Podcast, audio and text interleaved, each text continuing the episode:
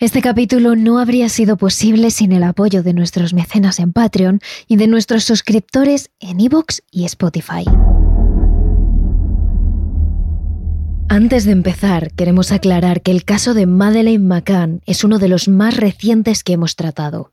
Al tratarse de un caso que todavía está abierto y donde no hay ningún culpable, nos hemos limitado a recopilar toda la información que hay en los medios de comunicación, documentales, investigaciones policiales y también a través de las declaraciones de los propios padres en diferentes entrevistas sobre lo ocurrido. En este capítulo también hablaremos de teorías que existen sobre el caso de Madeleine McCann, pero es importante saber que ninguna de ellas está verificada, lo que quiere decir que en este programa se hablará de presuntos culpables porque no existe ninguna certeza. Dicho esto, aquí empieza uno de los temas que más está dando que hablar las últimas semanas, la desaparición de Madeleine McCann, un caso donde existen muchas preguntas, pero ninguna respuesta. Ella es una niña extrovertida y muy sociable, brillante y divertida. Mi hija tiene sentido del peligro. A pesar de ser muy pequeña, sabe cuándo está el peligro. Claramente hablo de forma subjetiva porque soy su padre, pero Madeleine es lo más cercano a la niña perfecta que uno podría tener. Terrores nocturnos con Emma Entrena y Silvia Ortiz.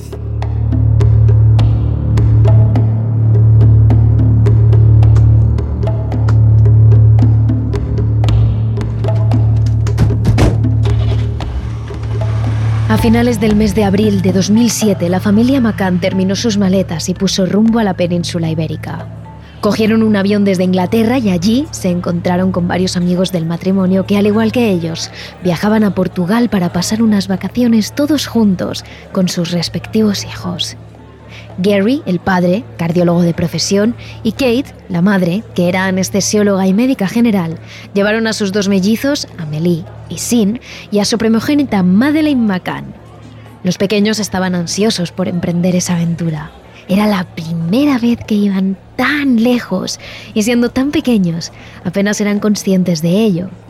Pero lo que sí sabían es que lo iban a pasar muy bien junto a sus padres aunque lo que en principio pareció ser así, acabó convirtiéndose en una tragedia fatal.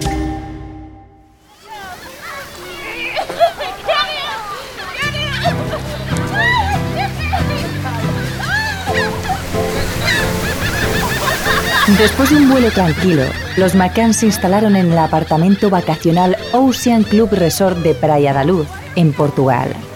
En aquellos días el Algarve portugués se llenaba de turistas que aprovechaban los meses de primavera para tomar el sol, desconectar y disfrutar de la playa. Y precisamente esa era la misma idea que los Macán llevaban junto a sus amigos, disfrutar de la vida y descansar. Durante toda la semana, Kate, Kerry y el resto de compañeros decidieron cenar en el mismo restaurante, a unos 50 metros de los apartamentos, para poder dejar en sus respectivos pisos a sus niños pequeños y pasar el rato entre adultos, charlando y comiendo. El restaurante en cuestión era el Tapas Restaurant, que formaba parte del resort.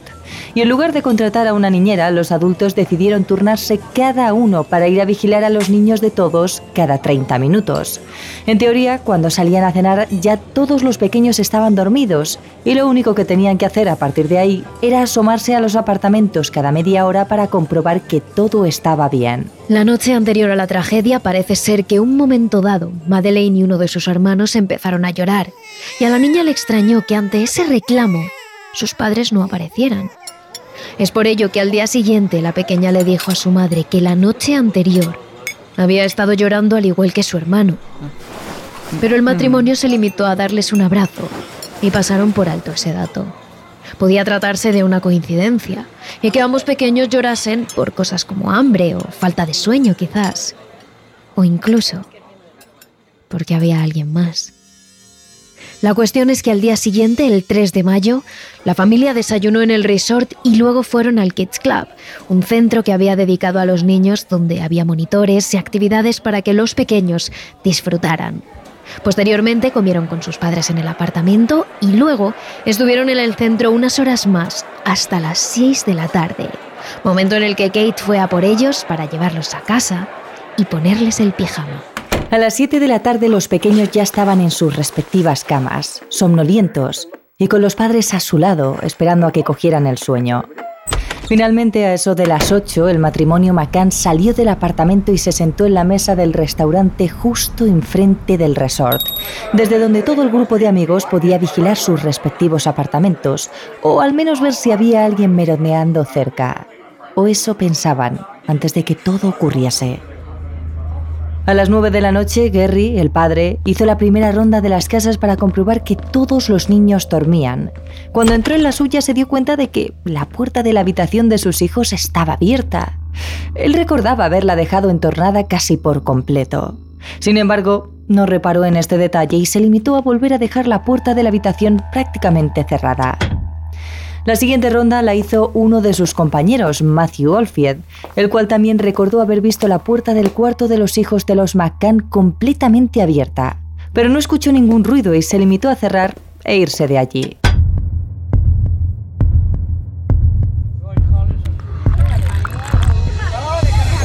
Por último, a eso de las 9 de la noche le tocó el turno a Kate McCann.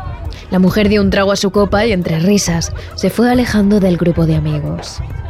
El primer apartamento al que entró fue al suyo, donde una vez más, la puerta de la habitación de los pequeños estaba completamente abierta. Aunque tan solo un segundo después, esta se cerró de golpe. Asustada, Kate giró el pomo y entró en la habitación de sus hijos. La brisa marina acarició su pelo y es ahí cuando se dio cuenta de que la ventana de la habitación también estaba abierta. Algo que estaba segura de que ni su marido ni ella habían dejado así. Instintivamente Kate revisó las camas de sus hijos. Los dos mellizos dormían plácidamente, pero Madeleine... Madeleine no estaba. Encima de la almohada estaba su peluche favorito y su mantita rosa. Todo olía a ella, pero la pequeña no estaba. La mujer cerró la ventana y salió corriendo de allí. El corazón le latía con fuerza y sus manos le temblaban. Se acercó a la mesa gritando, Se han llevado a nuestra hija.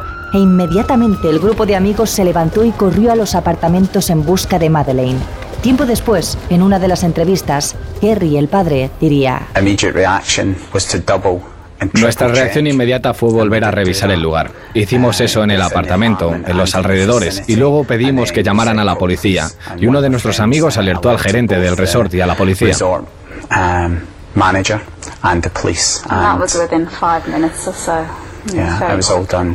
Eso tardó como unos cinco minutos. Todo fue muy rápido y tuvimos que declarar. Llegó mucha gente al resort para organizar la búsqueda de un niño perdido. Todo el personal que estaba libre regresó y empezaron la búsqueda en todo el lugar, en la playa, en diferentes áreas. Muchos huéspedes y gente que vivía cerca se sumó a la búsqueda.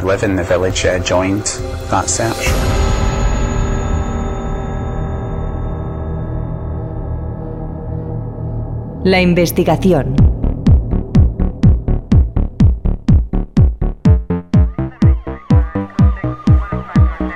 La policía judicial portuguesa tarda menos de media hora en presentarse en el lugar y tomar una declaración rápida a los padres mientras se organiza el dispositivo de búsqueda. Los Macan aseguran desde el primer momento que se trata de un secuestro, que alguien ha debido llevarse a su hija porque cuando Kate llegó, la ventana estaba abierta lo que indicaría que alguien habría conseguido entrar por ahí y llevarse a la pequeña. Mientras los McCann se quedaban en la habitación encerrados con la policía, el personal del hotel, incluso los que no estaban trabajando, los huéspedes, los vecinos de Praia da Luz, se incorporaron a la búsqueda de la policía. Se utilizaron varios agentes y perros para buscar por todo el hotel y también en los alrededores y en la playa pero desafortunadamente a eso de las cuatro y media de la mañana, la búsqueda no había dado ni un solo resultado. Nadie sabía dónde estaba Madeleine. Durante los siguientes días continúa la búsqueda de la pequeña Madeleine, pero no hay resultados concluyentes. Sin embargo, hay que comprender algo fundamental sobre esta investigación para entender todos los sucesos de los que hablamos a continuación. En total, en la investigación participaron la Policía Judicial Portuguesa, la Policía Británica, es decir, Scotland Yard, la Agencia Española de Detectives Método 3, contratada por los propios McCann, la Interpol, y en la última etapa, la policía alemana. Es decir, cinco cuerpos de diferentes autoridades, de diferentes nacionalidades, algunos que eran detectives, ni siquiera policías, trabajando juntos. Y al contrario de lo que pueda parecer, lo que esto provocó es que hubiera una enorme cantidad de líneas de investigación diferentes. Mucha más gente preguntando e investigando por su cuenta, contaminando pruebas, testigos y una enorme dificultad de coordinación y comunicación. Y en general, todo esto se tradujo en errores a lo largo de toda la investigación.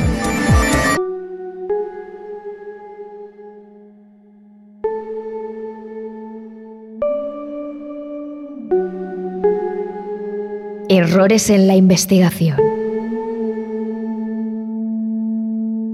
Para toda investigación son fundamentales las llamadas horas doradas, es decir, las 24 o 48 horas posteriores a la desaparición.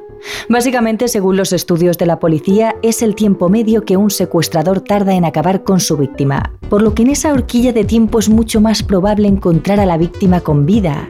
Después, cuanto más tiempo pase, más difícil es encontrarla con vida y encontrar a su secuestrador. También es fundamental si la víctima se ha perdido, ha sufrido un accidente, etc. Pero con los niños, estas horas doradas se reducen todavía más. El tiempo habitual que tardan los secuestradores en acabar con los menores es de 3 o 4 horas. Y también es el tiempo que suele tardar una mafia o una red de tráfico en sacarlo del país. En resumen, son las horas más cruciales de la investigación y en las que más esfuerzo hay que poner. Pero en la investigación por la desaparición de Madeleine, la policía cometió presuntamente varios errores en estas horas doradas. Durante las primeras horas la policía no tuvo ninguna fotografía ni ninguna descripción de Madeleine. En los informes no queda claro si es que los agentes no preguntaron o si es que los padres no se las dieron. Pero lo cierto es que la policía no pudo ir preguntando y revisando habitación por habitación en el hotel y puerta por puerta en el pueblo, porque no tenían esto. Pero lo que sí sabemos es que la policía ni siquiera se molestó en entrevistar a los vecinos. Además, las entradas y salidas del pueblo por carretera y otros medios no se bloquearon hasta las 10 horas después de la desaparición. Tiempo suficiente para haber sacado a Madeleine. En cuanto a la escena del crimen, hubo aún más errores. La policía no bloqueó la entrada al apartamento durante la primera noche, así que más de 20 personas entraron y salieron de la habitación, de modo que cuando se buscaron huellas se encontraron tantísimas que no se pudo sacar nada concluyente. También es cierto que la persona que entró a tomar esas huellas la primera noche olvidó utilizar guantes. Todo eso en las primeras horas de la desaparición. Pero es que durante los siguientes meses se cometieron aún más despropósitos. Como muchos recordaremos, el caso se convirtió en uno de los más mediáticos del mundo. Los McCann se empeñaron, pese a los consejos de la policía, en que todos los medios de comunicación de todos los países se hicieran eco de la noticia de la desaparición de su hija. Eso hizo que centenares de periodistas y miles de personas que buscaban dar apoyo a la familia se agolparan a las entradas del hotel o delante de la habitación de los McCann, e incluso debajo de la ventana que supuestamente se encontraba abierta. El error fue que la policía no puso ningún tipo de limitación, ninguna cinta que impidiera el paso a las zonas claves del hotel. Por lo que miles de personas pisaron esas zonas para la investigación, como la entrada del apartamento de los McCann o la zona cercana a la ventana por donde podría haber entrado el secuestrador. Desde luego, la policía no aseguró la escena del crimen de forma pulcra. Por ejemplo, la habitación donde desapareció Maddie estuvo cerrada solo un mes para que se tomaran pruebas y en agosto volvió a recibir turistas. Pero un mes después, la policía de nuevo cerró la habitación para recoger más muestras. Evidentemente, tras un mes llena de huéspedes, poco se podía ver ya. Además, la empresa que lleva todo el control de las cámaras de seguridad del hotel aseguró que nunca, jamás, la policía les pidió las imágenes de las cámaras de seguridad del resort. ¿Por qué la policía no revisaría las cámaras? Sea como sea, según esta empresa, un error más. Sin embargo, para Gonzalo Amaral, jefe de la Policía Judicial Portuguesa, el principal error fue no declarar arguidos, es decir, sospechosos, a los padres y a sus amigos, aunque solo fuera por la negligencia de dejar solos a sus hijos. Así lo cuenta en su libro Maddy, la verdad de la mentira. Uno de los errores de la investigación fue no haber declarado arguidos a los padres por la eventual negligencia en la guarda de los hijos. A los padres de la niña desaparecida y a los padres de los otros menores del grupo de vacaciones que todas las noches dejaban a sus hijos abandonados en los apartamentos. Y el último error de peso que destacamos, aunque presuntamente hubo muchos más, es que la Interpol tardó cinco días en dar la alarma internacional, un tiempo muy largo para la desaparición de una menor. Las teorías. Como decimos, tantos cuerpos de policía diferentes provocó que hubiera muchas líneas de investigación y teorías distintas, así que iremos desgranando una a una en orden cronológico.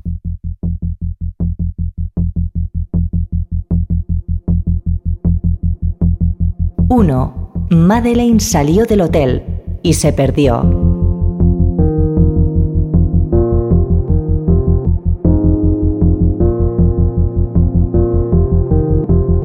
Como ya hemos contado, los padres de Madeleine y sus amigos habían tomado la rutina de ir a cenar todas las noches mientras sus hijos se quedaban solos en los apartamentos. De hecho, allí les llamaban The Tapas Seven, por su afición a ir los siete al bar Tapas a cenar. Bien, la mañana en la que Madeleine desapareció, toda la familia cenó junta en el buffet del hotel y Madeleine se enfrentó a su madre. Le preguntó a sus padres por qué la noche anterior no habían ido a verla a la habitación porque había estado llorando más de dos horas. Con esto ya podríamos incidir que eso de que iban a revisar a los niños cada media hora no era cierto. Pero entraremos en eso más tarde. Kate inmediatamente pensó que alguien había podido entrar en la habitación de sus hijos, por eso Madeleine había llorado. Pese a eso, esa noche volvió a dejar sola a Madeleine y desapareció.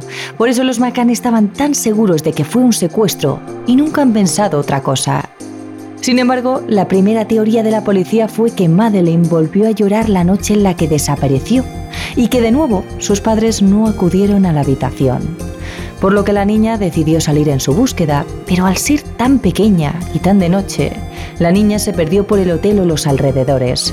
Pudo caerse en una zanja, darse un golpe, ir al mar, de forma que Madeleine se perdió y acabó falleciendo. Sin embargo, los padres aseguraron literalmente que Madeleine era una niña casi perfecta, con un gran sentido del peligro, que nunca habría podido salir de la habitación por una ventana. Y los agentes creyeron a los padres y descartaron esta teoría.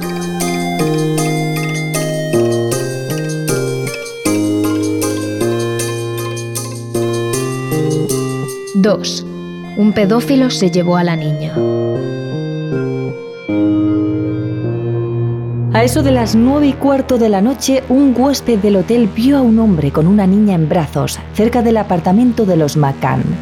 Por la descripción, ese hombre parecía encajar con Sir Clemente Freud, un reputado político y presentador inglés, nada más y nada menos que el nieto del psicoanalista Sigmund Freud. El hombre se encontraba en Praia da Luz en el momento del crimen de hecho, tenía una casa muy cerca de allí a la que invitó a los padres de Madeleine tras la desaparición de sus hijos para darles apoyo. Y guardad este dato porque será relevante más adelante. A Freud se le implicó después presuntamente en varios casos de pedofilia en Inglaterra, pero murió en 2019 y los agentes no le llegaron a investigar seriamente sobre Madeleine. 3. Una red de tráfico secuestró a Madeleine.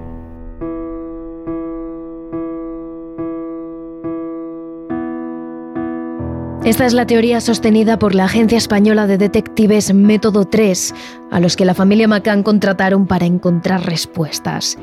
Se basa en que un matrimonio irlandés, los Smith, vieron a un hombre rubio y pálido de unos 180 centímetros de alto llevando a una niña con un pijama rosa y blanco como el que llevaba Madeleine esa noche. Y se encontraba a unos 300 metros de la habitación de los McCann. Con ello, Método 3 tiró del hilo de la teoría de que una red de tráfico de personas había secuestrado a Madeleine, ya fuera para dársela a unos desesperados padres que no podían tener hijos y que pagarían mucho dinero por una niña de sus características, para venderla a una red de explotación sexual o incluso para vender sus órganos. Lo único que no cuadraba era que las redes solían optar por niños más pobres, de familias desestructuradas, a los que fueran a buscar menos. Pero con las descripciones de este matrimonio se hicieron dos retratos robots que podrían coincidir con el secuestrador. Casualmente, ambos retratos coincidían con los de los hermanos Podesta. John y Tony Podesta son dos hermanos muy influyentes en la política americana. John llegó a dirigir la campaña de Hillary Clinton en 2016, mientras que Tony es uno de los mayores donantes de la política de Estados Unidos. Ambos tienen una propiedad en Praia da Luz y siempre se ha especulado que han estado presuntamente relacionados con casos turbios, aunque solo han sido conjeturas. Nunca se ha podido demostrar nada. Fue una teoría potente que persiste a día de hoy, pero lo cierto es que hay documentos que prueban que en las fechas en las que desapareció Maddie, ellos estaban en Estados Unidos. Aunque lo que dice mucha gente es que cuando tienes tanto dinero como los Podesta, puedes falsificar cualquier cosa. Y que la implicación de gente rica e importante en el caso explicaría todos los errores policiales que se cometieron mediante posibles sobornos. 4. Robert Murat. La siguiente teoría implicaría en el caso a Robert Murat, un ciudadano anglo-portugués que vivía por épocas en Praia da Luz, a unos 80 metros del resort en el que se alojaban los Macan, y que estaba allí en las fechas de la desaparición. Según declararon tres de los miembros del Tapa 7, de los compañeros de los Macan, este hombre estuvo cerca de la habitación de los Macan en torno a las 9 y cuarto de la noche. Además hubo algo que hizo saltar todas las alarmas de la policía. Murat parecía muy interesado en el caso. Estuvo implicado en las partidas de búsqueda, ayudó a la policía e incluso hizo de traductor de inglés a portugués y viceversa entre la familia y los agentes. Al final, pese a no conocer a la familia de nada antes de todo esto, se presentó como su portavoz ante la prensa, algo que era completamente falso. La policía puso la diana sobre su espalda, la interrogó de forma durísima, registró su casa en muchas ocasiones, algunas de ellas con perros. No dudaron en filtrar su nombre presuntamente a la prensa, lo que le causó un acoso terrible. Pero lo peor era el tiempo que le dejaban en su casa, a oscuras, presionando de todas las formas posibles para que confesara. Así lo contaba él mismo en una declaración de prensa. Me encerraba a oscuras en casa arrastrándome hasta una silla, queriendo morir. Era el infierno en la tierra. A veces, dijo, pensó en confesar solo para que le dejaran en paz, pero él sabía que no era culpable, como se demostraría después. Pese a todos estos registros e interrogatorios, los agentes no pudieron encontrar nada contra él. Ni fibras, ni sangre, ni pelo, ni huellas. Nada. De hecho, finalmente Robert Murat recibió una compensación de 715.000 euros por daños psicológicos que la policía le había causado y por el acoso y derribo al que le habían sometido. Mucha gente teorizó entonces que la policía quería cerrar el caso como fuera y que pretendieron usar a Murat como chivo expiatorio. Pero todo esto es solo una teoría. Robert Murat quedó descartado. 5. Un robo que salió mal.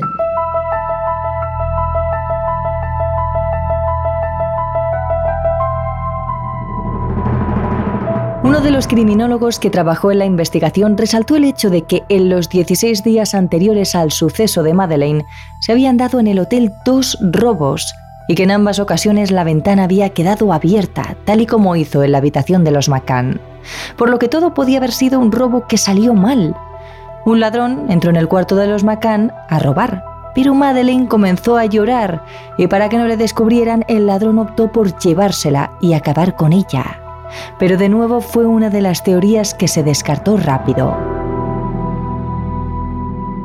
6. Los padres están implicados en la desaparición.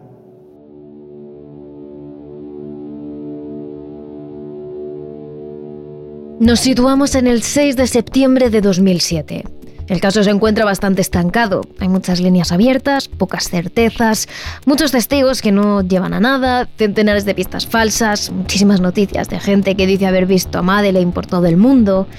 Es algo que según la policía fue responsabilidad de los padres.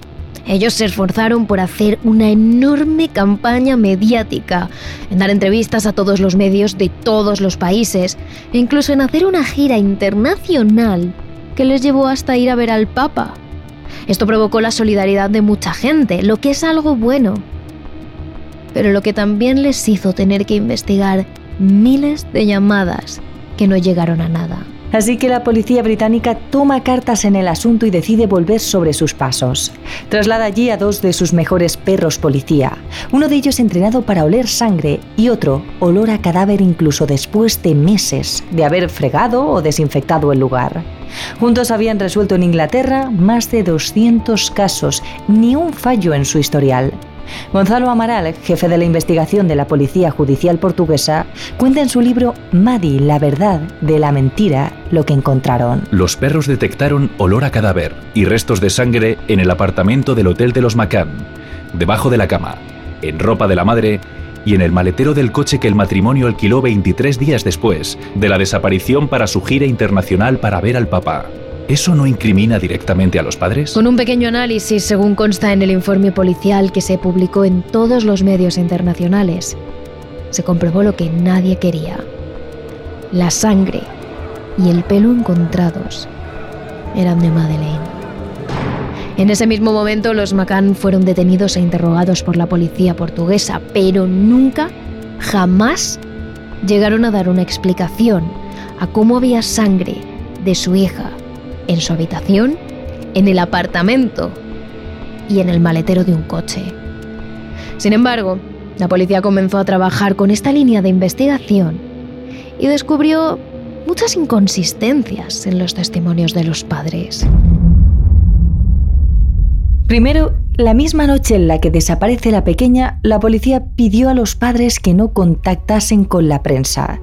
No por nada específico, sino porque en el caso de que sea un secuestro, hay muchas posibilidades de que, si salta la prensa y el secuestrador se entera, se sienta presionado y el miedo por ser descubierto le haga acabar con su víctima. Era un consejo simplemente para evitar que si Maddie había sido secuestrada, alguien se deshiciera de ello.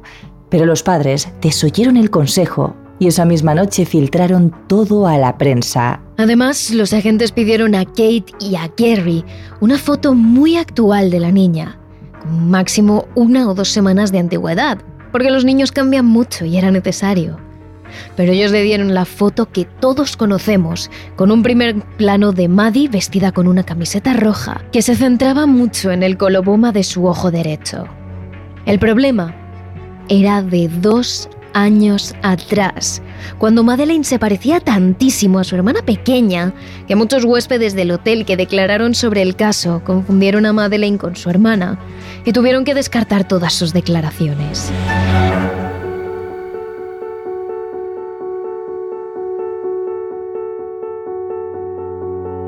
Además, la policía comprobó muchas inconsistencias en las declaraciones de los McCann y de sus amigos. La primera es que comprobaron que eso de que iban a ver a la niña en su habitación cada 30 minutos era mentira. Lo dijo la huésped de una habitación muy cercana que declaró que en noches anteriores oyó llorar a Madeleine casi dos horas y lo confirmó el camarero del bar Tapas, que les atendía a los McCann mientras cenaban cada noche y que había decidido permanecer en el anonimato. Pues venían a las ocho, ocho y media y se iban como a medianoche. Mm, no tengo ningún problema en decir que no iban al apartamento cada media hora, ni siquiera cada 45 minutos, como se ha dicho. Después descubrieron una inconsistencia más. Kate y todos sus amigos aseguraron que cuando se dio cuenta de que Madeleine ya no estaban, encontraron la ventana de la habitación abierta y que ella jamás había tocado esa ventana. Pero eso, según la investigación, es falso. Así lo explica Amaral en una entrevista para el medio español 20 minutos. Los padres siempre defendieron desde un primer momento el rapto de su hija. No estuvieron abiertos a otras posibles hipótesis, siempre el rapto, y se basan en dos indicios, el testimonio de sus amigos y una ventana abierta. La madre dice que la ventana de la habitación estaba abierta cuando vio que la niña no estaba. No es cierto, la ventana estaba cerrada. Ella dijo que nunca tocó la ventana y se encontraron sus huellas en ella, huellas que por su posición delataban que ella la había abierto. En el apartamento no había más huellas. El rapto es materialmente imposible. De hecho, en ese momento la investigación cambió su término. El caso había pasado de considerarse un secuestro a un asesinato. Porque tal y como explicó Legario da Sousa, portavoz de la Policía Judicial Portuguesa, No hay ni un solo indicio de que haya habido violaciones de los accesos al departamento. sin embargo, casualmente, justo después, Jerry y Kate recordaron que la puerta del apartamento de Madeleine que daba al patio estaba abierta. Es decir, estaba cerrada pero sin llave. Cualquiera podría haber abierto solo empujando. Por lo que el secuestro volvía a ser posible. Esa fue la vía en la que insistieron los Macan y sus amigos en todo momento. Nunca consintieron explorar otra vía, ni aunque las pruebas como la sangre o el olor a cadáver indicaran otra cosa. Además, todos parecían presuntamente, y según Amaral, tener las declaraciones ensayadas al milímetro para decir exactamente lo mismo. Y en todas ellas se empeñaban en señalar como culpable a Robert Murat, pese a que se comprobó que era imposible que él fuera el culpable.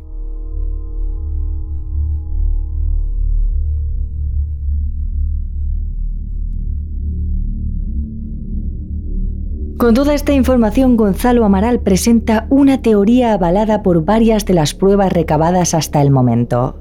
Amaral es el primero en notar el hecho de que durante toda la noche en la que Madeleine desaparece, la habitación se llena de policías, los padres lloran y gritan y decenas de personas están por allí armando jaleo.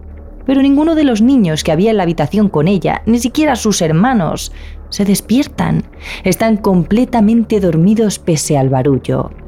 Es algo que Amaral hila con lo de que los padres son médicos y aunque tras tantos meses ya no se puede hacer una prueba de sangre para comprobarlo, especula con que Kate y Gary pudieron darle a los niños unos sedantes para que estuvieran dormidos y no les molestaran durante la noche. Sin embargo, es fácil pasarse de dosis con los niños. Según Amaral, Madeleine pudo tener un accidente.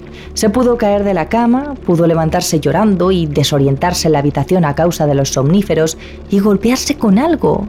Y el caso es que la pequeña, según Amaral, pudo tener un accidente mortal con un golpe, lo que explicaría la sangre bajo la cama de la pequeña.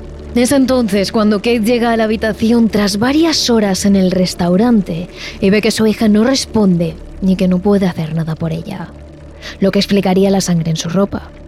Entonces avisa a Gary para llegar a una solución y entre los dos deciden esconder el cuerpo e inventar toda la teoría del secuestro. ¿Por qué? Amaral lo explica. La legislación británica sobre negligencia en el cuidado de los hijos es muy dura. Y lo que está claro es que los McCann y sus amigos dejaron solos durante varias noches a sus hijos mientras ellos cenaban en otro apartamento. Incluso se les puede retirar la custodia de sus hijos. Si tras la muerte de Madeleine se hubiera hecho público que fue un accidente, seguramente hubieran perdido la custodia. Si además se hubiera demostrado que presuntamente les dieron un sedante a los niños, habrían perdido su licencia médica y no habrían podido trabajar más. Amaral, de nuevo, encaja estas piezas con otra prueba más. El testimonio de un testigo que dijo ver a Gary McCann llevando en brazos a su hija inerte desde cerca de la habitación al camino de la playa. Es un testigo válido que está incluido en el sumario. Creemos que el padre escondió en un primer momento el cadáver en la playa. El único sitio que podría conocer en un primer momento en el Algarve para esconder el cuerpo. Es una buena pista y nuestra obligación es trabajar sobre ella. Para Amaral solo había dos posibilidades.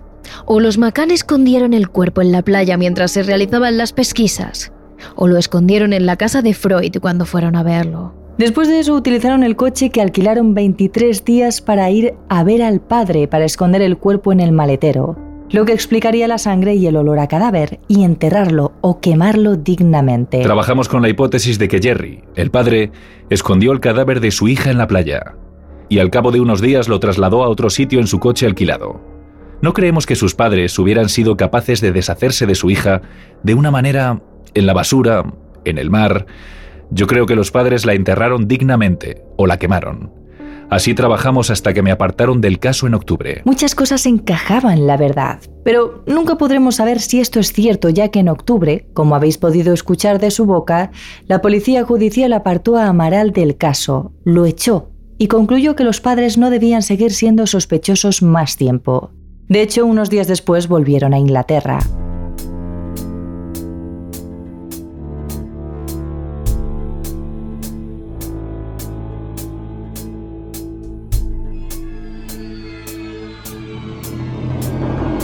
Eso sí, hay que decir algo más sobre Amaral.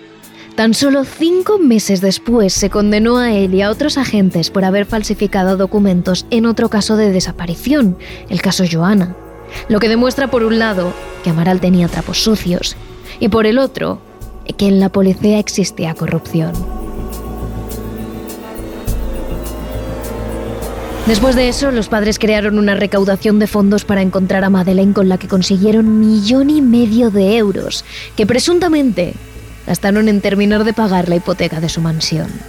Algo muy extraño, aunque después de esto, dicen, se han gastado más de 11 millones de euros en buscar a su hija. ¿Alguien que mata a su hija se gasta tanto dinero en buscarla? Es una cortina de humo. Las teorías sobre ellos siguen en la red, pero la investigación no los contempla como sospechosos. La última teoría, Christian Bruckner.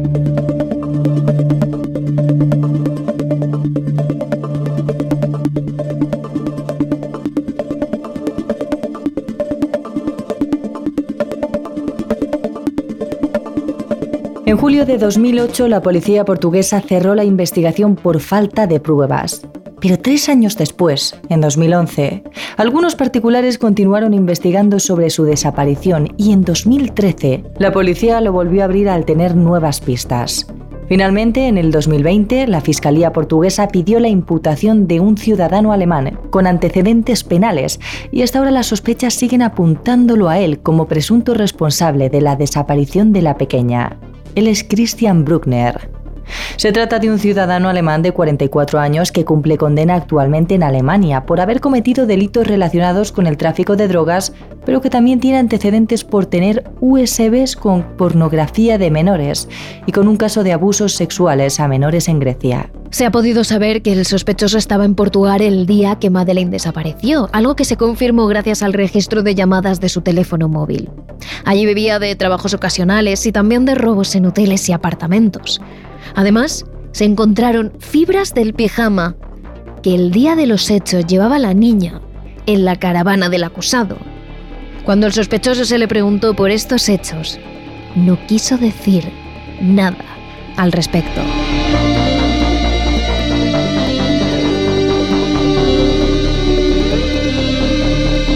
Así que de momento la teoría oficial de la policía portuguesa, inglesa y alemana es que Christian Bruckner acabó con la vida de la niña que estaría oficialmente fallecida para luego huir.